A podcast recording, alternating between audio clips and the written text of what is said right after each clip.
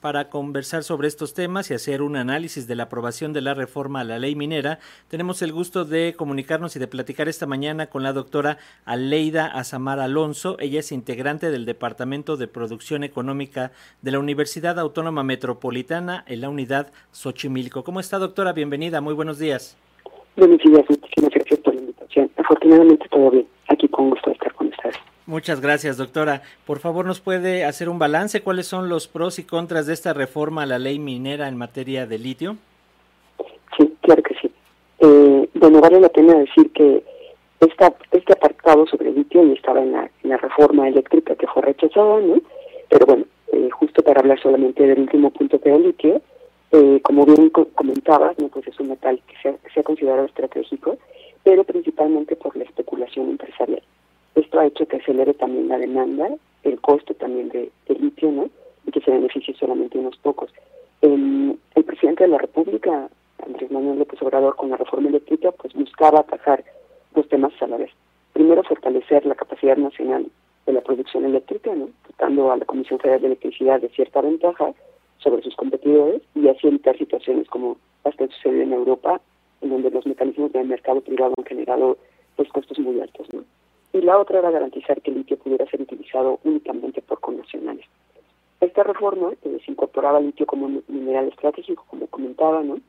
y que no puede ser concesional, pero igual eh, carece, care, carece, carece de definiciones y precisiones, especialmente en los minerales que acompañan el litio, porque no solamente este litio y todo lo que todo lo que podría ayudar para la transición energética, el boro y otros más, ¿no? eh, igual el sodio también y se esperaba que en caso de que fuera aprobada la reforma, también se hubiesen expedido lineamientos secundarios que profundizaran estos aspectos sobre el litio. Pero eh, esto podría haber quedado también al arbitrio de la Secretaría de Energía, de la de Economía, incluso del Ejecutivo. Entonces, eh, esto tampoco sería extraño, pues si revisamos ¿no? que la misma ley minera desde 1992, pues ya se usurpan responsabilidades que constitucionalmente le competen al Congreso. Entonces, el litio en este sentido vendría a ser como una especie del nuevo petróleo, que era lo que también escuchaba, que comentaba ahora en el programa, eh, pues este nuevo petróleo justo para México, dada la importancia que está cobrando pues en la retórica presidencial. Eh, si revisamos hacia hace dos años no pasados, en palabras del presidente, él comentó que no había dinero para proyectos que aprovecharan este mineral. Se necesitaba, también comentó, la participación de actores privados. Pero en estas idas y venidas, eh, tanto de presidencia como de la Secretaría de Energía, el litio pues se acabó convirtiendo en un mineral fundamental para la soberanía energética. Pero no queda claro por qué, ya que su función principal pues es la elaboración, como también decías, de baterías de alta capacidad, pero esto no es relevante en nuestro sistema de producción y distribución eléctrica. En general, pues tengo la impresión de que se sobreestimó la importancia de este recurso, que si bien es útil y tiene gran relevancia actualmente, no es nada más que uno de los muchos que se necesitan para tener un efecto en el bienestar del país hacia la transición energética. Doctora, ¿qué aspectos habría que considerar en la creación de este organismo público que se anunció el día de ayer con esta reforma y que sería el encargado de administrar el litio en México? Ya veíamos, luego, luego las redes sociales se desbordaron y ya sabe, las bromas empezaron con que el organismo se podría llamar AMLitio, ¿no? En referencia al presidente y a esto de una asociación mexicana de litio. ¿Cómo lo ve? Pues mira, me parece que esta pregunta es muy importante porque justo, eh, o sea, ya fue aprobada por la Cámara de Diputados la reforma sobre el litio, pero me parece que no se le dio la discusión, o sea, no hubo discusión alguna y que hay varios cuestionamientos que se deben de realizar.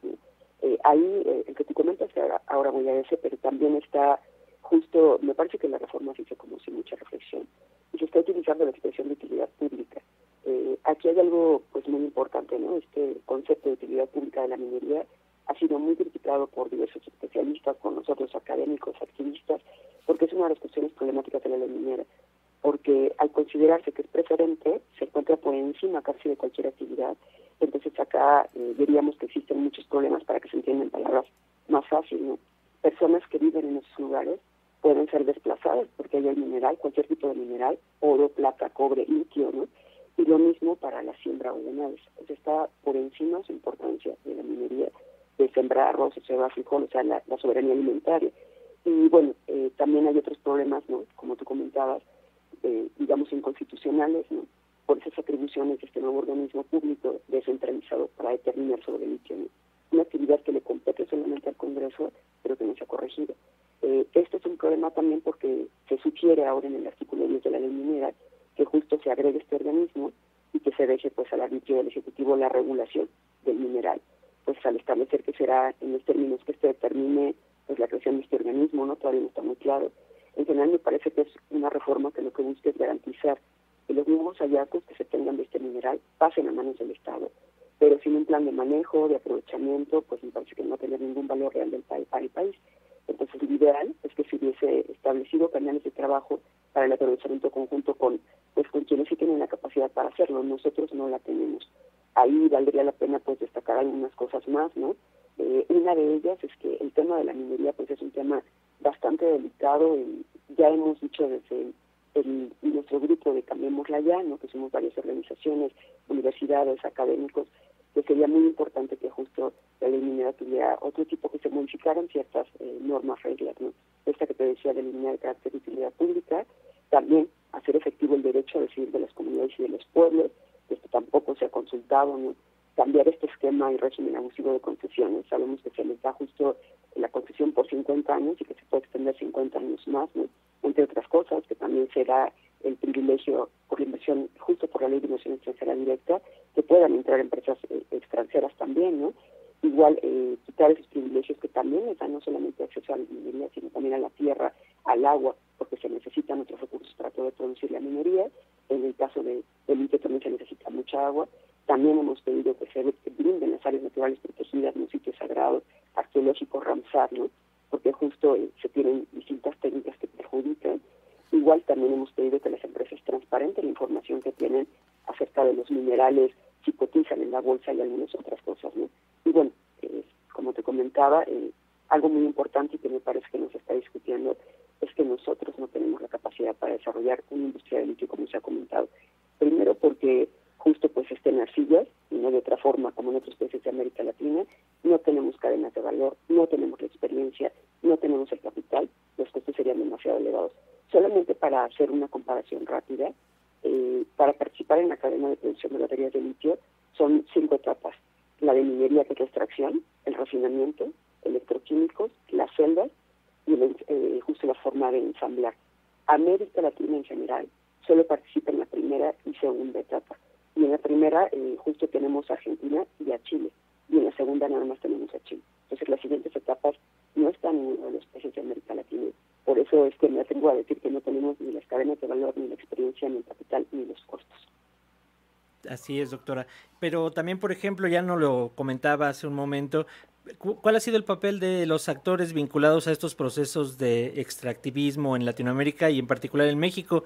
Recordemos que desde el 2005 ahí en Sonora hay una empresa de capital chino llamada Bacanora Lithium que tiene una concesión que le permite extraer 35 mil toneladas de litio al año y bueno, esto se considera como uno de los mayores yacimientos del mundo, doctora. Sí, exacto. Es muy importante lo que acabas de decir porque sí se considera que es el mayor yacimiento del mundo, pero también sería bien importante lo que decíamos, no está en salmuera, está en arcillas, que es la forma más complicada para poder sacar el litio, eso es importante tomarlo en cuenta. ¿no?